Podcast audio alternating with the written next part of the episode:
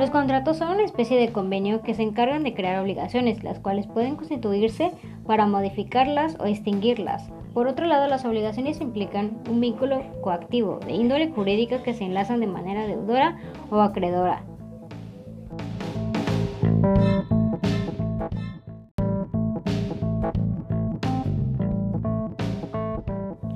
Asociación civil es aquella entidad sin ánimo de lucro y con plena personalidad jurídica, lo cual es integrada por personas físicas para el cumplimiento de fines culturales, educativos, deportivos o de índole similar para fomentar objetivos entre sus asociados o terceros.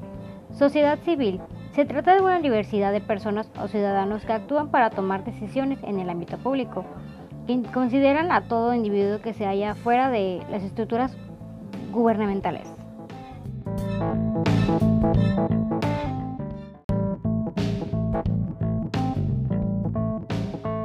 Las fuentes de las obligaciones son aquellos hechos jurídicos que originan a las obligaciones mediante contrato. Produce obligaciones porque tanto el acreedor como el deudor manifiestan la voluntad de contratar. Voluntad unilateral es una expresión abreviada con la que se alude a la manifestación que una persona está obligada a atender una determinada prestación. Se dice que la voluntad unilateral choca contra el pensamiento clásico con el fin de demostrar una realidad jurídica. Los cuasicontratos son actos lícitos, no, no contractuales, productores de obligaciones que consisten en un hecho voluntario de la persona que se obliga de carácter no convencional, la cual produce obligaciones que han sido previstos por la ley. Actos ilícitos se conocen como aquellos hechos humanos voluntarios que se efectúan con discernimiento y atención y libertad. Son contrarios a lo dispuesto por las normas jurídicas, por lo que son sancionables, pueden, pueden consistir mediante acciones o omisiones. Ley. Se refiere a una regla, norma o principio que puede referirse a la norma jurídica dictada por un legislador, donde se ordena o prohíbe algún harto acto de acuerdo con la justicia para el bien de los ciudadanos.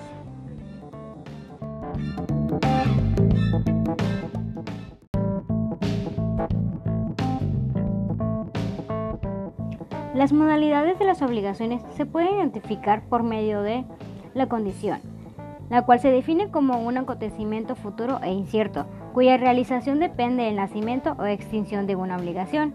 De igual manera, existen dos tipos de condiciones, condición suspensiva y condición resolutoria.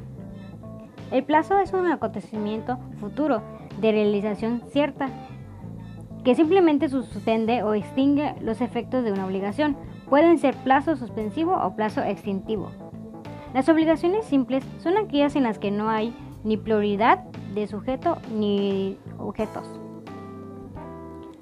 Las obligaciones complejas son aquellas en las que hay pluralidad de sujetos y objetos que pueden ser conjuntivas o alternativas.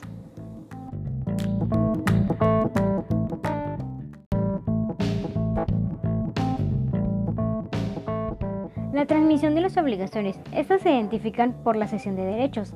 Es un acuerdo por el cual el cedente traspasa de forma voluntaria sus derechos contra el cedido a una tercera parte que es el cesionario. Un ejemplo sería un arrendatario, que suele estar expresadamente limitada en los contratos de alquiler. La cesión de deudas es un acuerdo entre el deudor y la persona que asume la deuda, la cual sería el asuntador consiste en ser responsable de la obligación que tenía el deudor. Subrogación.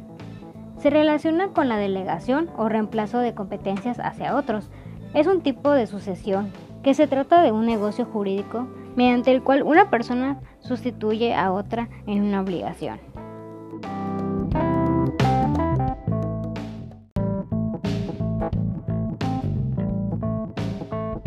La causa más común de extinción de obligaciones se puede identificar por medio del pago, que es el modo natural de extinguir una obligación por el cumplimiento de lo debido, ya sea en manera de dar, prestar o hacer.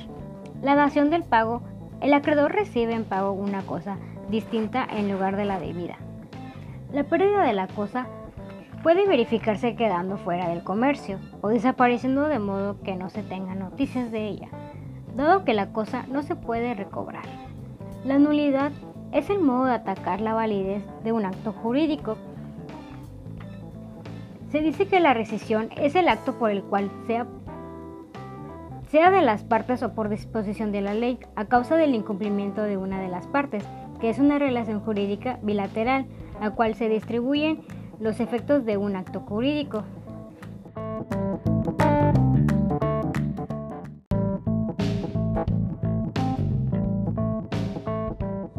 Las características de los contratos son los traslativos de dominio. Estos se llaman así debido al que celebrarlos permiten ceder el dominio o titularidad del derecho de una propiedad que se tiene sobre ellos a un tercero. De igual manera, existen legalmente cuatro prototipos, las cuales son la compraventa, premurta, donación y mutuo. Los traslativos de uso, a diferencia de los anteriores, establecen su celebración de goce y disfrute temporal de un objeto material, es decir, que lo posee por tiempo determinado, de forma generosa o gratuita. Algunos ejemplos son el arrendamiento y el comodato. Los contratos que dan origen a obligaciones pueden ser el deudor es responsable de los daños y prejuicios que, sufre el acreedor conforme a las siguientes reglas. Si es a plazos, comenzar las responsabilidades del vencimiento. Si no es a plazos, el deudor es responsable desde en lo que se exige el acreedor, siempre y cuando se haya transcurrido el tiempo de cumplimiento de dicha obligación. Los contratos de garantía. Estos sirven para resguardar y proteger el cumplimiento de las obligaciones mediante el deudor a favor del acreedor con bienes de tipo fungible, por ejemplo, las fianzas e hipotecas. Gracias, espero le haya gustado.